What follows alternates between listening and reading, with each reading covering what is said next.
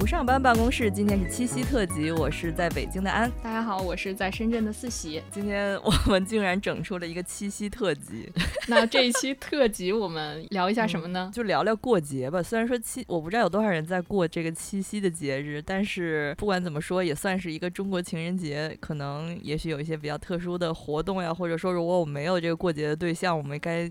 该干点啥什么的，不过也就该干啥干啥了，也没有啥好说的。哎，我想问一下，七夕后面就是七月半，是不是就是鬼节啊？还真的，鬼节一般大家都那个那个，我们要做一个特辑吗？我们弄一个鬼故事特 辑，可以可以可以可以，也也不是不行，讲讲灵异身边的这个灵异事件什么的。那那太太多了。那今天我们还是来，就既然都是七夕特辑了，我们就来先说说这个七夕的故事吧。嫁给大山的女人，仙侠古偶版。嗯，一个仙女下了凡，然后被藏起来了衣服，然后被迫做了人家媳妇儿。当媳妇儿的时候得伺候老公，伺候牛，还得生孩子，得养家。最后好不容易回到脱离了这样一个地一个地一个地狱吧，然后回到自己的这个天宫，回到自己家里了。这个男的还啊。驾着自己的牛，带着两个孩子过来道德绑架他，这么一说，好像这个故事是挺恐怖的，感觉并不是什么浪漫故事。然后他们每年还要见一次面，然后见面一起去看流星雨，一年才能见一次，过这种呃无性婚姻。啊，那也太惨了。我我我去年的时候，其实我发现以前大家每到七夕的时候就会说我们要去买什么东西，要怎么过节。那后来就会有。去年啊，我发现有很多的平台上面有一些主题，大家开始反思一些爱情，说，哎呀，不要恋爱脑，不要什么，呃，去无条件付出，突然多了很多这样的声音。哦。呃，可能也是，就是大家的思想还有什么，就是想法都在变化吧。也说不上是不是进步，但是应该都有新的想法或者新的感悟。这样想起来，我最近，因为我们可能一会儿也会推荐一些我们在七夕会会看的书或者看的剧，这样就是跟大家分享我们怎么过七夕。我突然想起来一个事儿，就是最近我因为我以前买了一本那个书，叫做《煤气灯效应》。然后为什么要买这本书呢？是因为 当时看那个王力宏和他和他老婆李静蕾的八卦，然后就在他就李静蕾在控诉的时候，他不是写了很长的文章嘛？里面就提到她啊，她的丈夫，她的丈夫在 gaslighting 她。大众不知道 gaslighting 是什么意思，我觉得这个心理学名词是被李静蕾给怎么说带到了大众的视野，然后去年的热词。对，然后，然后从那之后，这个中信出版社出的这个《雷吉丁效应》这本书就完全的脱销了。我记得我当时想买的时候就买不到，然后后来终于发货了，以后看到那个封底的那个，发现是第十四刷了，已经是，哦，就是这个书再版了十四次，就是因为这个新闻事件，所以还突然想起来这个事儿。然后因为最近我 身边有人失恋，所以，然后他可能这个心情比较不好，所以我就送了一本。呃，美金的效应给他啊，这个就好像，嗯，我已经把那个 bullshit job 那个 jobs 这本书也送给了不同的朋友们。每当别人要换工作或者是思考要不要换工作的时候，我就给他们送上这本书，感觉和你这意思差不多。嗯，但是我们是不是有点跑题了？还 回到这个牛郎织女？那我们这样，我们来讲一下那个我们自己看过的影视作品或者文学作品中的一些情侣啊、夫妻形象，呼吁大家构建一个正确三观吧。那那个我我来讲一个，我之前是呃我没看过这个电视剧，是最近我在 B 站总是有时候刷一些博主，他们会讲一些老电视剧吐槽呀，或者是搞笑啊那种，然后我就觉得挺有意思的。这个电视剧呢是一个2005年的西游改编的神话剧，叫《红孩儿》。嗯，我想到这个剧是因为好像说那个牛郎织女里面的牛，它在天上是金牛星，然后这个金牛星它是谁呢？就是《西游记》里面下凡去做牛魔王的这个，所以就就会想到《红孩儿》这个电视剧。这个剧里面焦恩俊演的牛魔王，然后叶童演的铁扇公主啊，其中有一段呢，就是哎，他特别传统的那种呃古代的家庭氛围，就是牛魔王的妈妈，然后我们叫她。牛老夫人，或者是 老老老牛夫人，然后是戴春荣老师演的，她就是以前演那个《还珠格格》里面的皇后。然后这个呃这个老牛夫人呢，她和这个铁扇公主之间是有婆媳问题的，他们就家庭不和，然后她就还给这个儿媳妇儿说，我们老牛家一定要续上香火，什么不孝有三，无后为大等等。呃，然后呢，他就觉得那个红孩儿呢，可能长不大，就这么大了，以后他们老牛家就要断香火了，然后因此就赶走了铁扇公主。你像铁扇公主是一个那种很典型的大女主人设，是什么修炼千年，然后又是在外面靠一把扇子能够扇灭火焰山，然后名字里还是公主的 title，结果嫁给他老牛就要在家里给婆婆端茶倒水，然后还要伺候全家。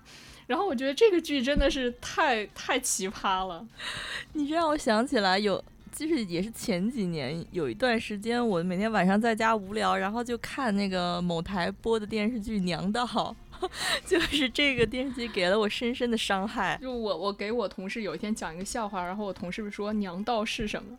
当时我给他说：“你看现在的那个网上，嗯，有一些那种同志题材啊，就是男男男夫妇俩什么打怪升级，然后有的时候还是那种 A B O 文，什么穿梭宇宙，还有末世 丧尸那些的，就这样了。人家底下还有人留言说这个兽不能生孩子。”什么兽没有帮他家老公传承香火，然后我当时就疯狂吐槽，我说这是什么？这是赛博娘道吗？然后我当时就觉得哇，自己好有梗，好有趣，就想把这个话分享给我的同事。结果我同事反问我说：“哎，赛博我知道，赛博朋克娘道是什么？” 啊！而且就昨天那个我们说的那个那个星条什么那个那个电那个电影，然后我朋友转给我的时候，先先问我说：“哎，他俩谁零谁一呀？”我就说，嗯，这个我不知道呢。然后说，我如果我没有弄清楚的话，我是没有办法开始看的。对他可能是比较，就是形象比较比较要求比较严格。对。哦，我想起来有我，我想起来有一次，不知道你还记不记得，就是呃，《Call Me by Your Name》刚就是火的时候，咱俩在咱俩还在香港一起住的时候，有一次在客厅里一起看这个电影，然后最后谁也看不下去。对。就是哎呀，又有一点不知道他们想干嘛，但还挺多人很喜欢的。对，就是我，因为他太有名了，然后很多人都喜欢，导致可能我们俩会想去看一下吧。结果最后看到。看到前面一半，最后好像是谁说了一句：“你还想看吗？”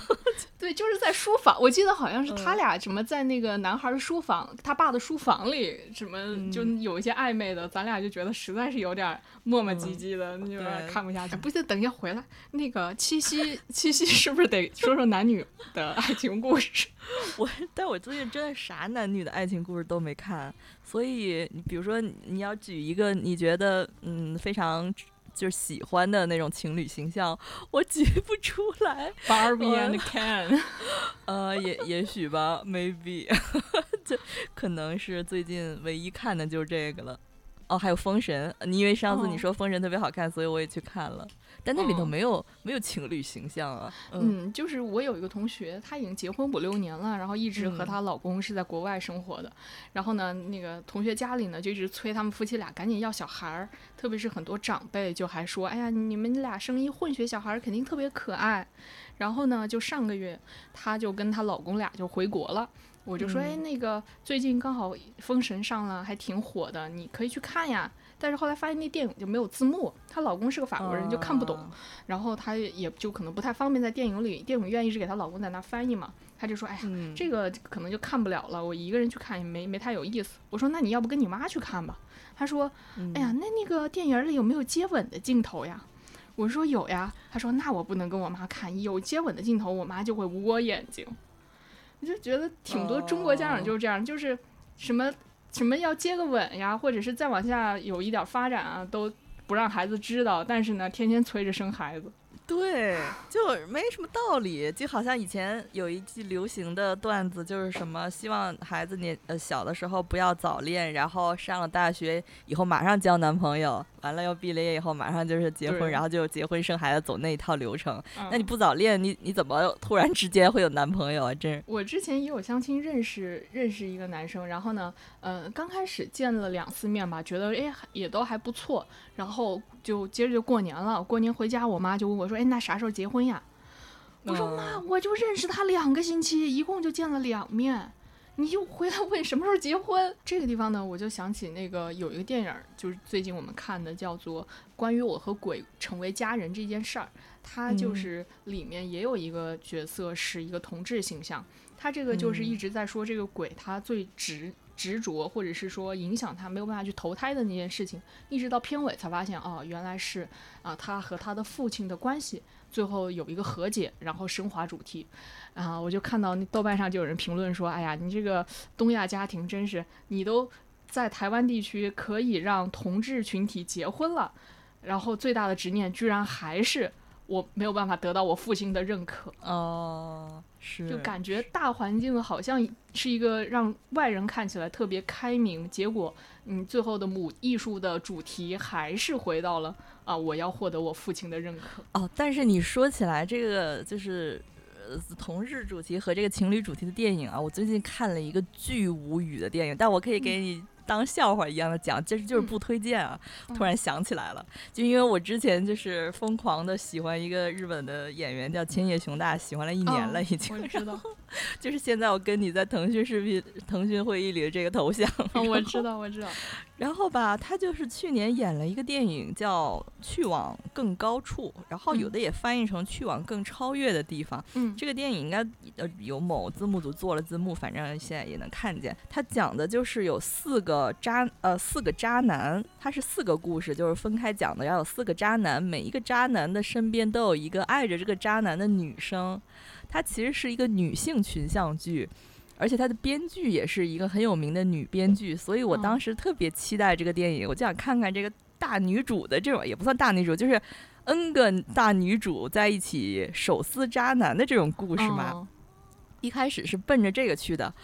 我的妈！结果最后变成了这个，呃，接受 PUA 大会。最后那个结局简直无语了。就是他是这样，第一对儿可能是一个一个就是，呃，没工作的这么一个软饭男和一个呃做这个做衣服的做做那叫什么设计服装的那么一个女生。然后那个软饭男不仅吃人家吃女的的喝女的的，最后这个女生如果穿一些比较暴露的衣服，他就会阻止，就是那种管着你的那种。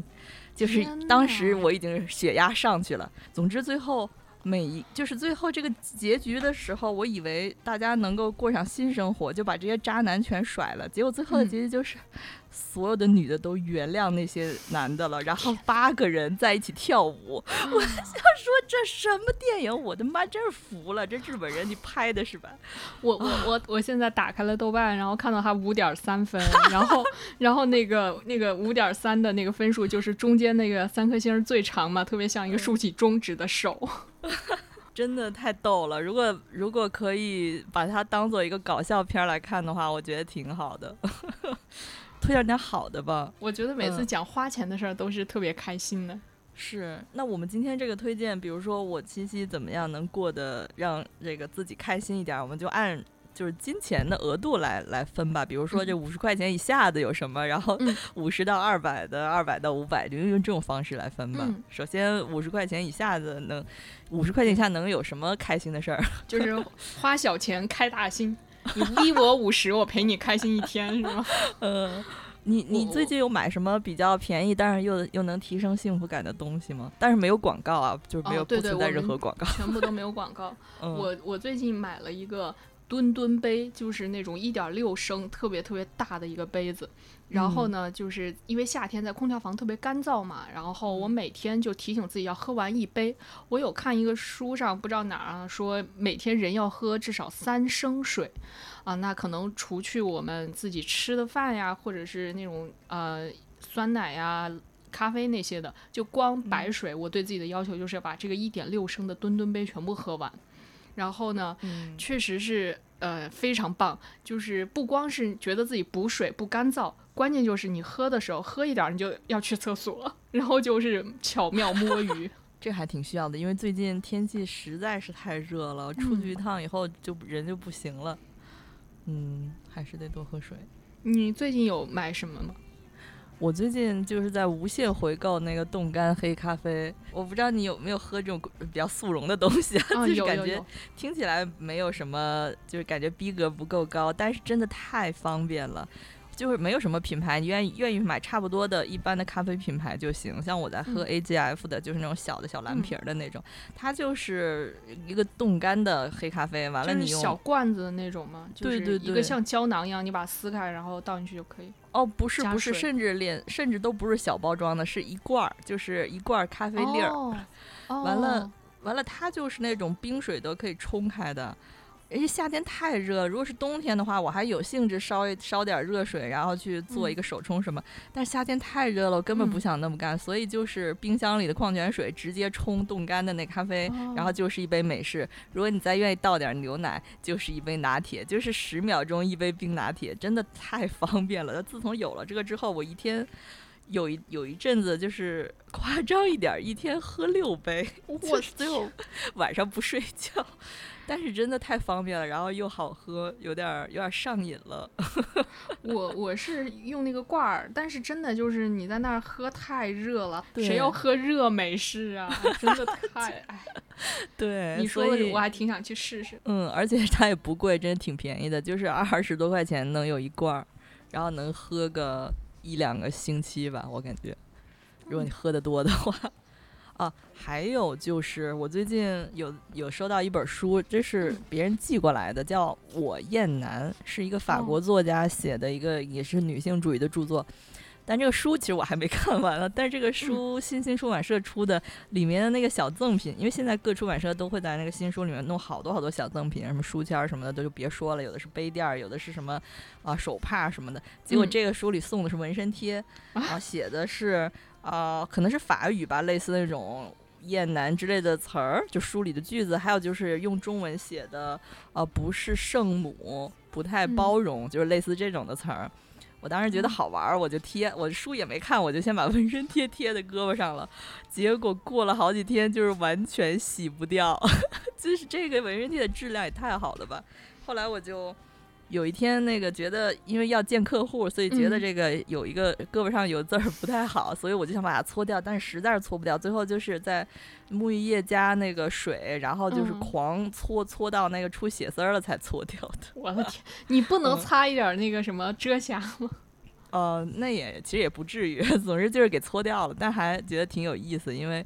没想到这个书里面小赠品的质量如此之高。等一下，有点跑偏。我想，我有一个问题啊，就是这个厌男和我们所谓就是最近聊到的那个厌女，他们之间是反义词关系吗？我觉得并不是反义词关系。就这个书虽然我没看完，但呃，其实它挺薄的，所以我看了一部分。这个作者叫呃波丽娜·阿尔芒热，是一个法国的女作家，她是一个比较极端的观点，她就是完全的否定这个。呃，为男人服务的任何想法，就是一个对婚姻也是完全的否定。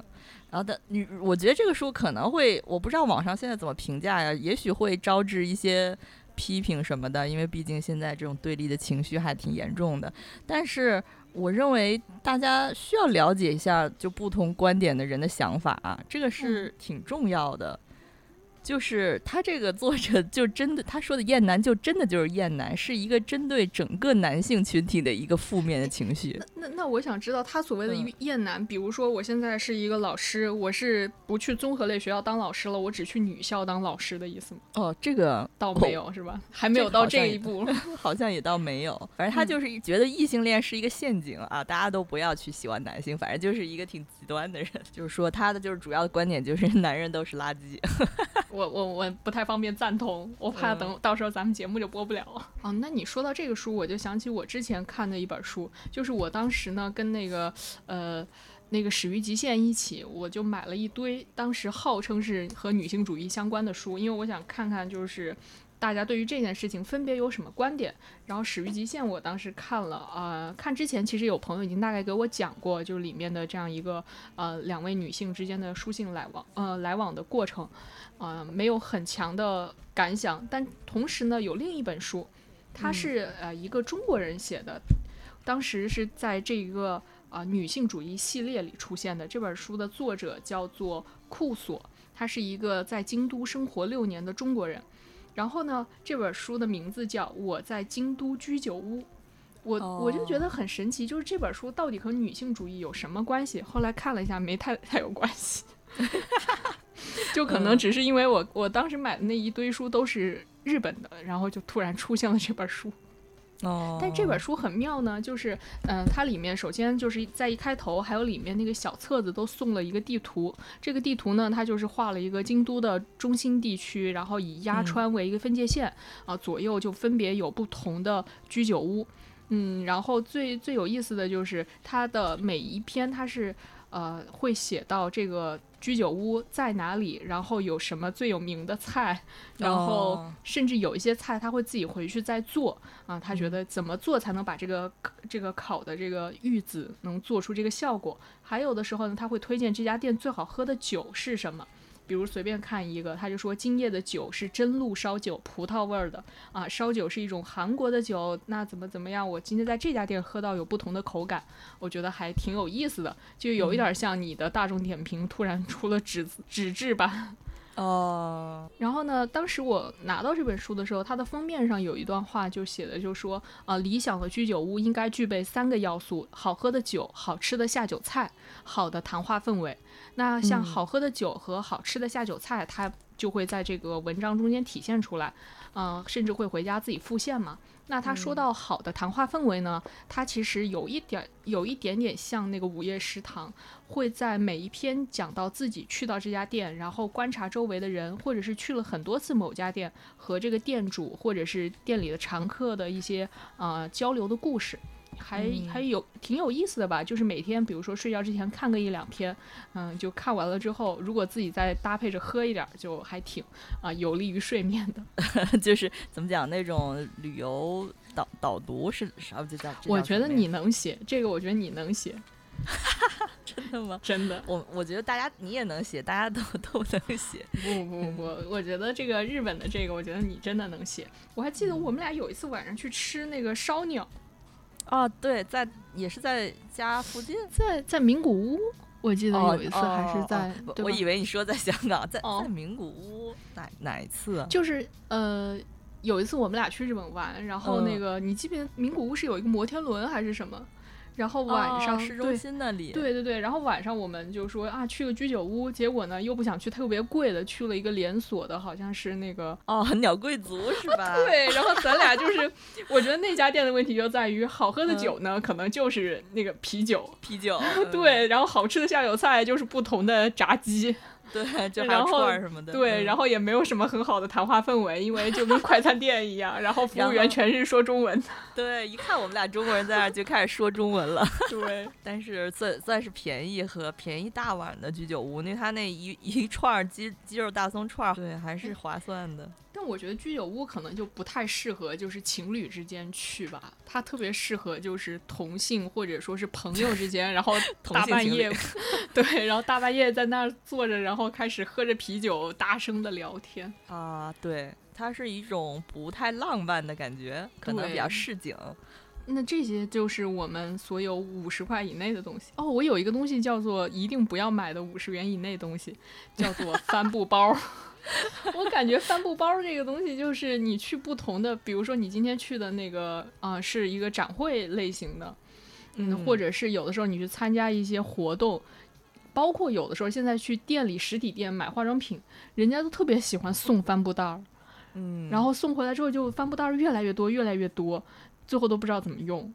我之前还哦买过那种上面印特别怪的字，比如说“哎呀，我真的好中意上班啊”，然后上面又有另一个颜色写“如果不是鬼上身，点顶尾港啊抽”，就是怎么会讲得出这些鬼话？嗯然后嗯还有一个包呢，正面写的是“你怎么还不结婚”，反过来就哦是“关你屁事”。然后就有一年过年的时候，我跟我妈说我要背这个包去亲戚家，我妈就很生气。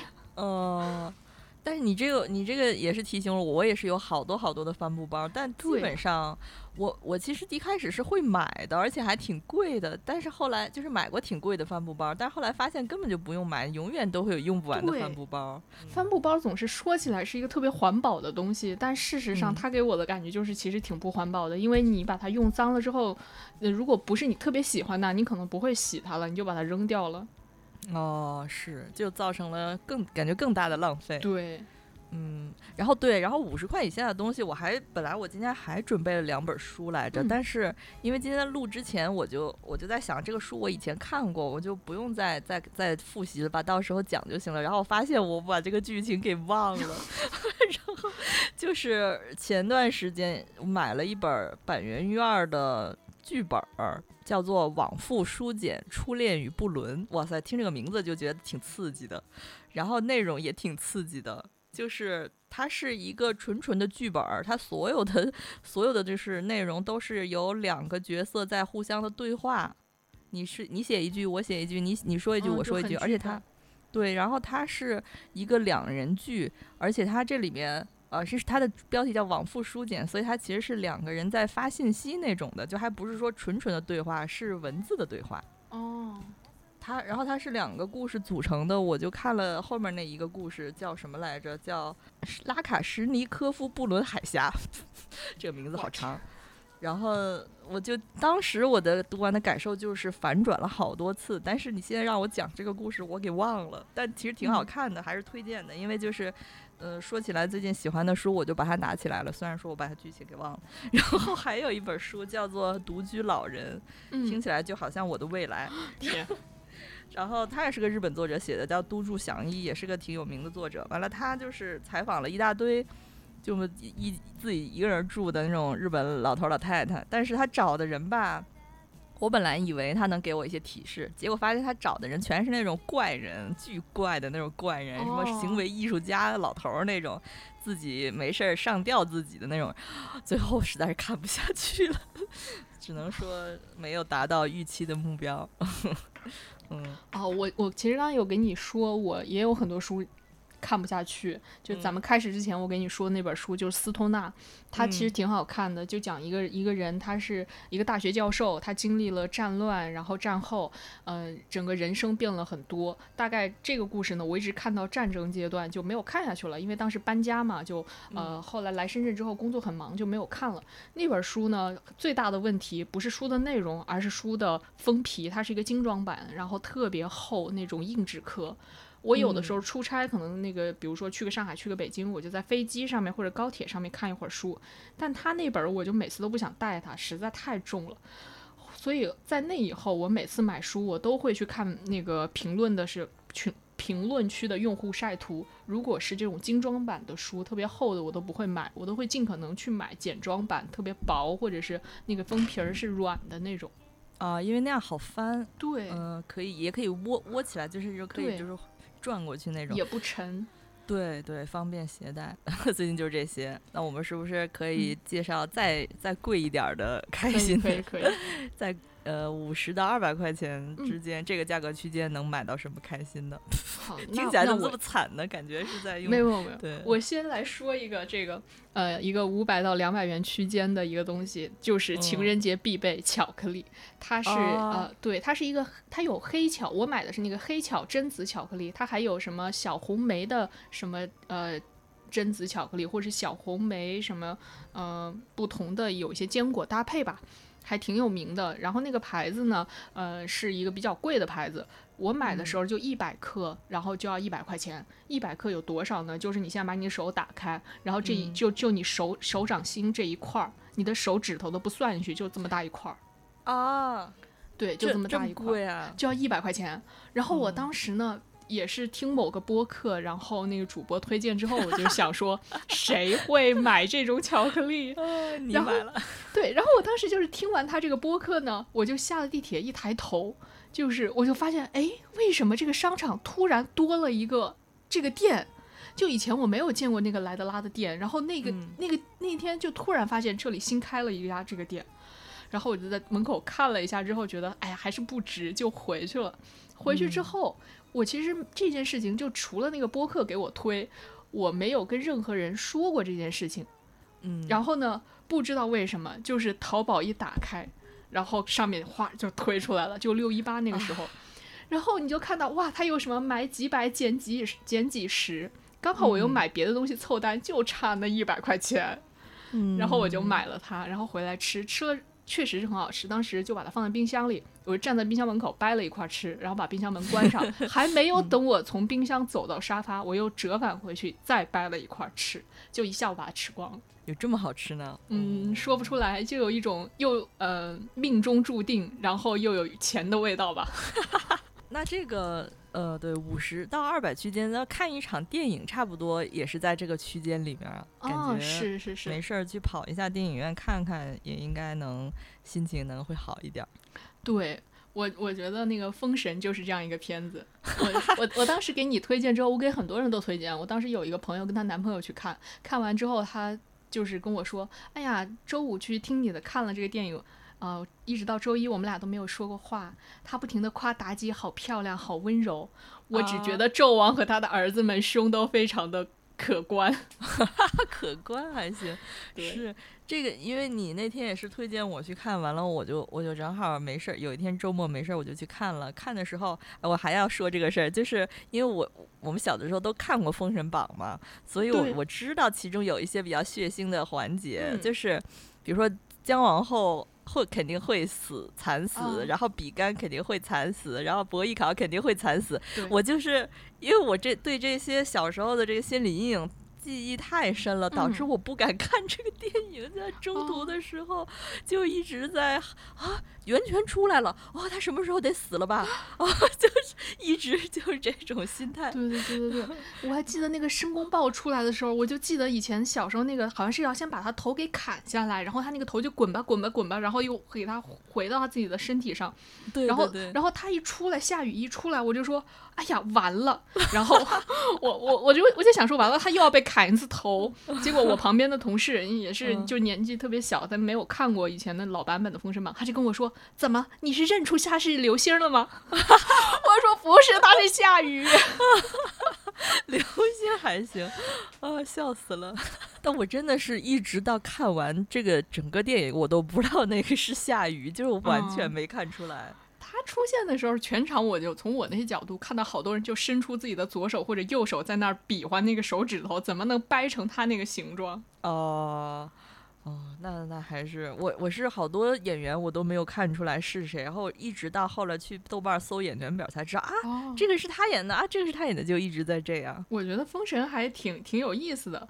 就嗯我后来呢，就有有一天跟一个朋友，一个呃一个朋友就说，你有没有呃最近有没有去看电影？其实我也是想就是给他推这个《封神》，然后他说的是自来水了，他就说，呃嗯，我最近在等奥本海默。然后我说哦哦，那也确实快上了。我说你要不要考虑一下，可以看看芭比，可以看一看嗯、呃封神呀。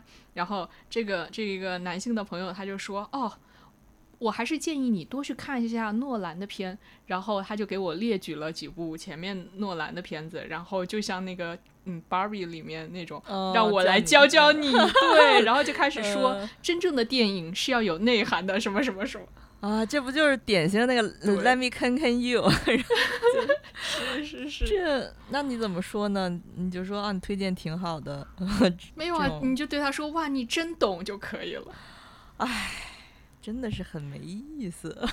还有什么就是比较推荐的东西呢？嗯，我有看，哎呀，我我还有看一个电影，但我觉得太太悲伤了，就是那个电影嗯叫《Sorry We Missed You》，它就是嗯对不起，我们错过了你。大概他就是说一个一家四口人，然后那个爸爸他没有工作，呃，他发生这个故事发生在英国，然后呢，也是目前整体经济环境不好吧，这个爸爸就丢掉了工作，然后呢，他们就为了维持生计，爸爸就找了一个新的工作，就类似于快递员或者是送货员的工作。然后这个公司呢就说，啊、你只能就是自己去买一辆车，然后来帮我们跑这个送货的业务。然后这个人就等于是把家里的呃买房子的钱拿去买了这辆车，啊、还把家里其他的什么一点积蓄全花了。这就造成家里的经济变得更困难了。然后最后呢，故事发展到后面，他的车也损坏了，而且他到后面他的那个每天有一个计件，就你得完成多少单，公司才会给你支付薪水。他那个因为出了各种各样的事情，他也没有跑满这个件数。其实就和我们国内那个送快递的那些人，可能有一些是被平台压榨，就是收入呃会受影响，有有一点相似的地方。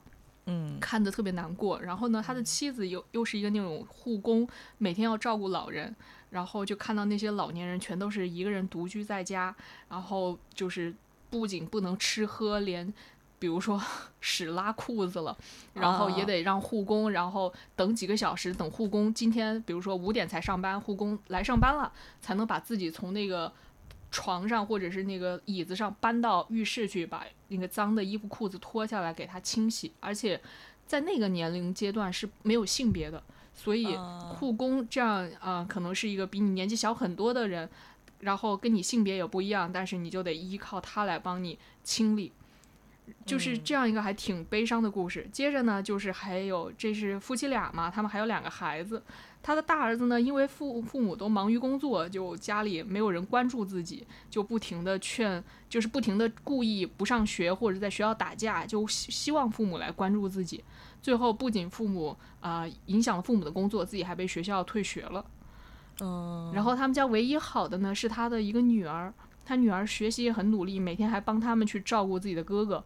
就这样一个小姑娘，还帮她爸爸去送快递，结果被别人举报说那个你让童工过来送快递。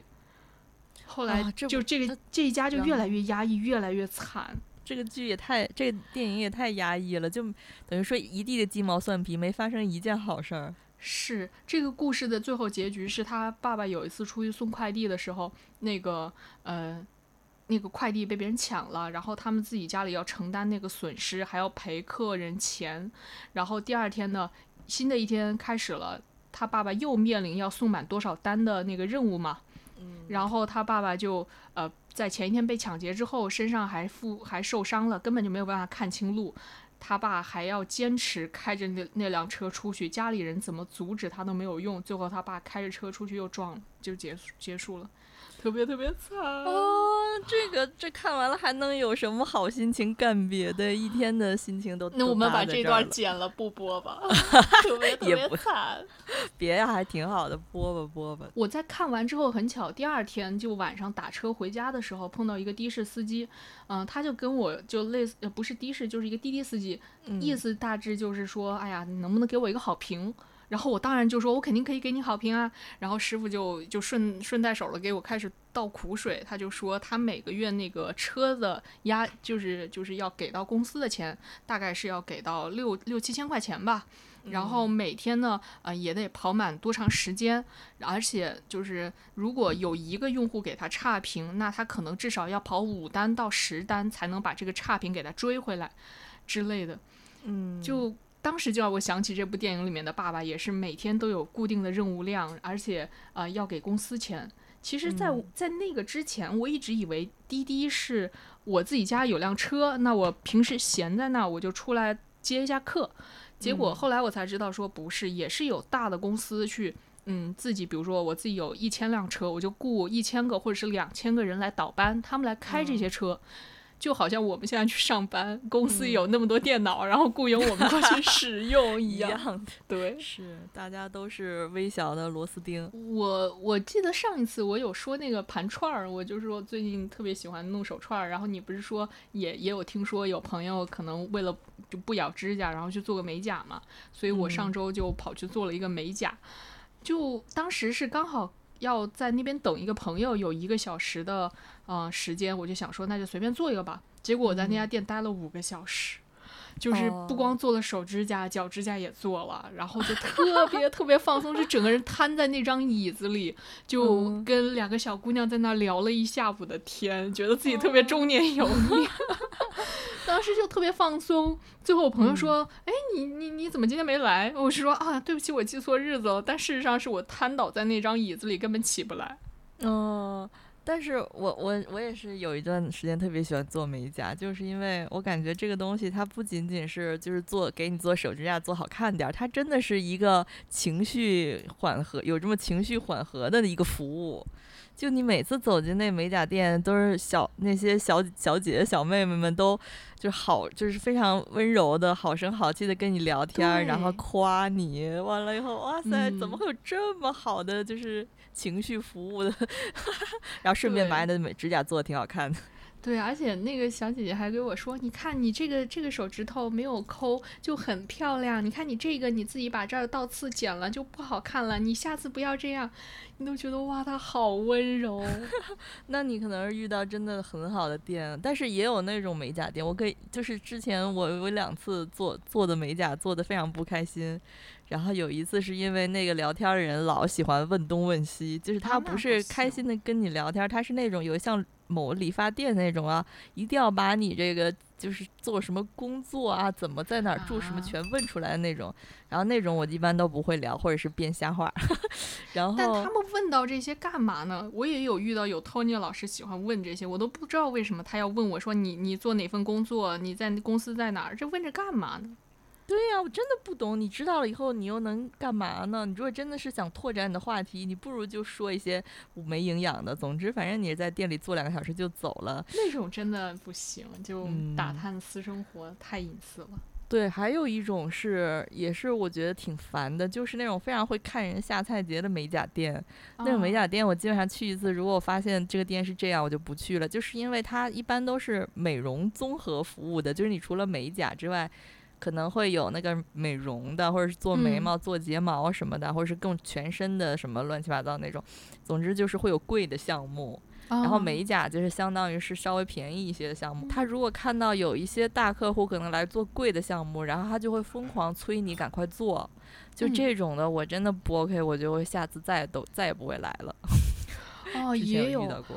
我我有去那种做脸的店，然后呢，有一次我我就是朋友推荐，我就自己上门，然后就就跟他们聊了一下，就买了一个什么什么卡，就一直去这种。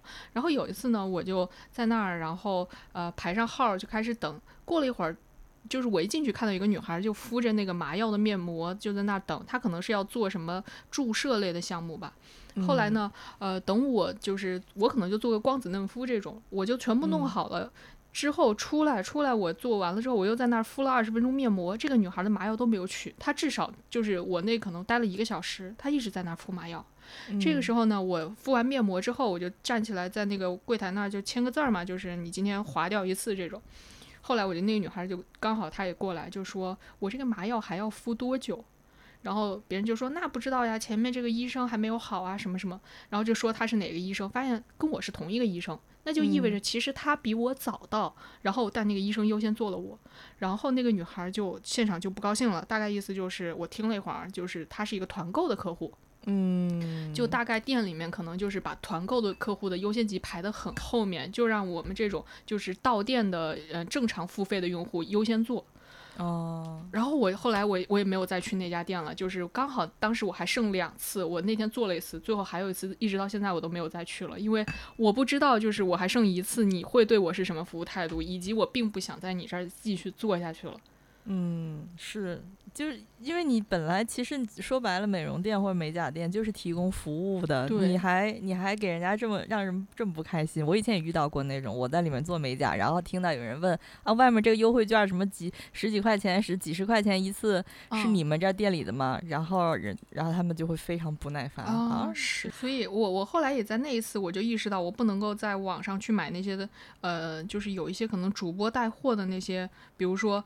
三百块钱做一次光子那种，我宁可就是稍微贵一点，或者自己到店里去付费，要不然的话，你都不知道最后会享受到什么样的服务。那我们刚才呢说的可能是五十到两百块，就是嗯这样一个价位段能给我们带来什么样的？包括我们说了有巧克力啊，然后有做美甲，还说了一些电影。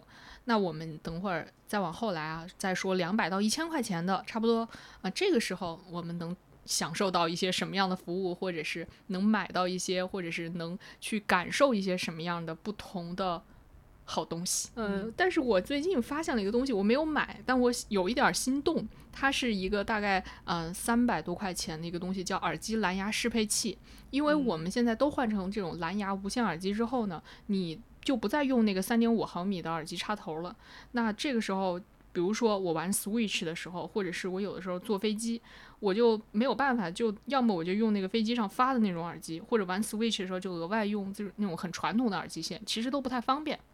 嗯，这个蓝牙耳机蓝牙适配器呢，它就是一个小小的东西，它一边是一个手机耳机的插口接头，你就插在那个装置插插在你的 Switch 或者是电脑那个呃那个那个飞机的那个屏幕下面。然后另一头呢，它就是一个发射器，这个时候你就可以带自己的耳机看电影。那在飞机上就非常方便，特别是降噪耳机还能开降噪。那你如果是玩 Switch 呢，你跟你朋友就可以，它可以连两副耳机，你和你的朋友可以同时带着自己的无线耳机，然后一起来玩。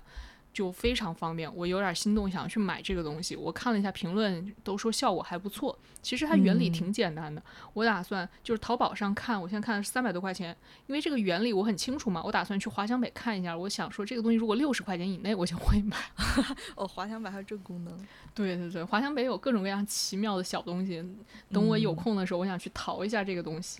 嗯，然后我还有一个特别奇妙的东西，是我朋友之前送我的，是我我当时跟我朋友说我想买一个，嗯，这个东就这个东西，这个东西叫什么呢？它叫 Post Pull Drops，呃，那后面就是后来我在淘宝上搜啊，它有一些中文翻译叫做侧后点滴，或者是变后一点香，变后一点香，听起来就像那种什么中原一点红那种。对，它就是一个一一一小瓶儿，然后呢，它。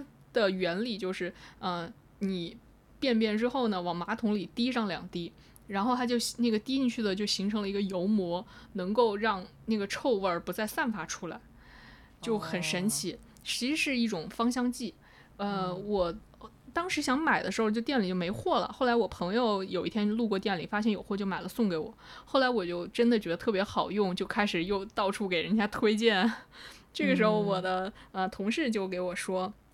它有一个更神奇的东西，叫做臭氧发生器。就这个东西呢，更便宜，可能只要几十块钱。嗯，比我那个芳香剂要什么几百块钱要划算。这个臭氧发生器是一个机器啊，它特别小，可能就手掌那么大，它就小小的呢，就能粘在这个洗手间的墙上。然后便便之后，你就把那个上面有个钮按一下，然后它就能够抑制这个臭味的发生。我就觉得很神奇嘛，就去淘宝上搜，结果搜出来之后，发现大部分的宣传人家都是用在冰箱里的，叫做用去除冰箱内的细菌，就让你的冰箱更加的干净，然后没有异味儿。嗯，所以你把它就是放到它它到就是到厕所用。因为厕所的空间肯定比冰箱要大嘛，那它是不是需要一个大功率的这种发臭氧发生器？买三个，围着马桶贴起来。嗯，这个真的有用吗？呃，我我买那个芳香剂是有用的，其实它就是跟你的香水一个原理嘛，你就其实就喷上就香了嘛。然后这个还挺有意思的。我们说的都是这个呃好物啊，我再说一个就是，嗯，因为最近夏天，所以我有的时候像周末我就会点一个那种小龙虾的外卖。嗯，它一大盆，然后再有的时候会送两瓶啤酒，啊，我也很喜欢吃这种，尤其是在盒马上点。对，然后呢，就是深圳有很多这种小龙虾店，特别是我们那种湖北的小龙虾也特别多，这种店它就会直接就一盘龙虾，然后给你配一一碗很小的一碗凉面，然后接着就是有两罐啤酒，特别爽，你就可以一个人吃完全部。啊，这真的很爽！就是我不知道是什么时候开始流行吃小龙虾的。后来我就是被一开始我特别害怕小龙虾这种东西，我不知道该怎么吃，就总觉得就怕，因为不是说脏又是怎么回事嘛，所以就有点觉得有点可怕。但自从被人带了去吃了以后，就吃了一次之后，觉得就是觉得欲罢不能，老想吃。但是又又又觉得怎么说呢？又觉得吃完了以后，这个会会溅到油，会手会很脏，所以就。就不太愿意在外面吃，有的时候会在家里吃。嗯，他现在就这种外卖店里头都有这种单人套餐，我觉得特别妙。比如说，就一百二十八块钱一份虾，一碗面，一瓶啤酒。有的时候，对对对，有的时候你可能就只是周末，然后也不想见见什么朋友，你只想一个人在家放松一下，哎，就可以点这样一个套餐。我觉得是属于可能两百元左右的好物推荐吧。啊，太爽了！那哦，那我再补充一个两百元以内的好，也不算两百元，可能两百出头了得。嗯，就是，但这个是挺久之前我的一个朋友推荐我的，因为我们平时在那个，因为说小龙虾，我就想到要一直洗手，就是我们平时在那个厕所里用洗手液，就是当然你可以用这种外面的市售的这种普通的洗手液，但是如果你想稍微提升一些自己的就是。心情能变好一点，或者提升一些幸福感的话，非常建议买就是稍微好一点的贵牌的沐浴液，做洗手液，洗手液啊，就是好，比如说你就买一个祖马龙的沐浴液，可能哦。要几百，但是因为洗手液会用的很慢嘛，其实还是还是 OK 的。然后它一般那种大牌子的洗大牌子的沐浴液都会写那个它那个是什么 body and hand wash，所以嗯其实是可以洗手的。哦然后那个我之前就买过几次，，Byredo 的，对，百瑞的无人区玫瑰，我还买了一个祖马龙那个什么味味道给忘了。然后呢，我就发现每次洗完手之后，因为他们那个留香时间就巨长，比你哦在超是市、比你在超市买的洗手液的留香时间要长得多得多，所以每次洗完手心情都特别的好。嗯嗯，然后你干别的事儿的时候，你的指尖都会有那个香味在，对，因为它可能这些就是都是香，就是做做香水的牌子，所以嗯，他们的这个香味儿就特别格外持久哇！这个真的特别开心，能提高很很高的幸福指数。我之嗯前的时候在那个酒店，然后就发现哇，他们的这种东西，就像你说的沐浴设备或者是它的洗手液都非常的香。然后呢，呃，就买也买过一些贵的，直到有一次我看到小红书上有人说，哎呀，给你推荐什么某某酒店平替，然后呢，我就真的在网上下单，下单之后他就寄过来了一桶，那个所谓的一桶就像是你买的那种是那种汽油一样，是那种桶装的，真的是一大桶，然后我就灌在了自己的分装瓶里，然后使用，特别香，就是那种白茶的香味，特别神奇，而且那一桶只要只只要几十块钱吧，三四十块钱，感觉可以用到天荒地老。哇塞，那太好了！那我以后就买这个平替了，然后又还留着祖祖马龙的瓶子，然后灌啊那个平替，对对对非常的虚荣。特别嗯神奇。嗯然后这个是我们说的啊、就是两百到一千块钱的之间的吧。嗯，其实也都是提升了我们的幸福感，好像和七夕没有任何的关系，都是 哦，没有。其实我刚才说的那个小龙虾就是一个七夕的啊独自过节小指南。啊、因为这不管七不七夕，我都是会独自过节。再来说一下有没有更贵的东西，就比如说一千块钱以上的，可能我我会想到的就是出去旅游。嗯，我我同事最近推荐了一个，就是某个网红的旅游路线，就是去约旦。哦，对约旦对，然后就是会去到安曼，然后那个呃死海，还可以在死海上哦漂浮涂那个泥，哦，挺神奇。的。还有那个哦佩特拉古城，就是会有之前那个什么印第安纳琼斯啊，都是在那儿拍过，变形金刚什么都在那儿取景，大概是要花一万来块钱吧，是包所有九天还是十天的住宿，所有的餐那个那个路上的餐饮和交通，这个感觉还挺神奇的。啊，对，但是你说包所有的一万来块钱去出国游这么多天，其实并不算贵了。嗯，他的住宿我看到也都还是挺好的，但是这个有一个问题，就是你过去的机票是自己出，就你飞到约旦、飞到安曼的机票是要自己出的。就是他给你规划一个落地之后的行对对程，对对哦，就落地之后，然后碰头在机场开始接你，一直到最后把你送上飞机，是这一万来块钱。哦，我我我我嗯我我这儿还有一个一个好物，内衣内裤袜子机，就是 就是。就是很神奇，当时我是看到有一些评测，然后评测不同品牌的，我就选了其中一个买。大概就是说，你可以把你的内衣、内裤、袜子这些的扔在机器里，它帮你洗好了之后呢，你也不用说我晚上洗完了还得去那个把它拿出来晒，它就自动帮你烘干，它也是一台烘干机。烘干之后呢，哪怕你也忘记取了，你也不用担心在洗衣机里头搁一整个晚上，它到第二天的早上，它会持续在里面通风换气，所以你第二天早上去拿也没有任何的问题。我当时买了之后就觉得哇，超级提升幸福感，因为三月买完之后，很快四月份那个深圳就黄梅天，特别特别潮湿。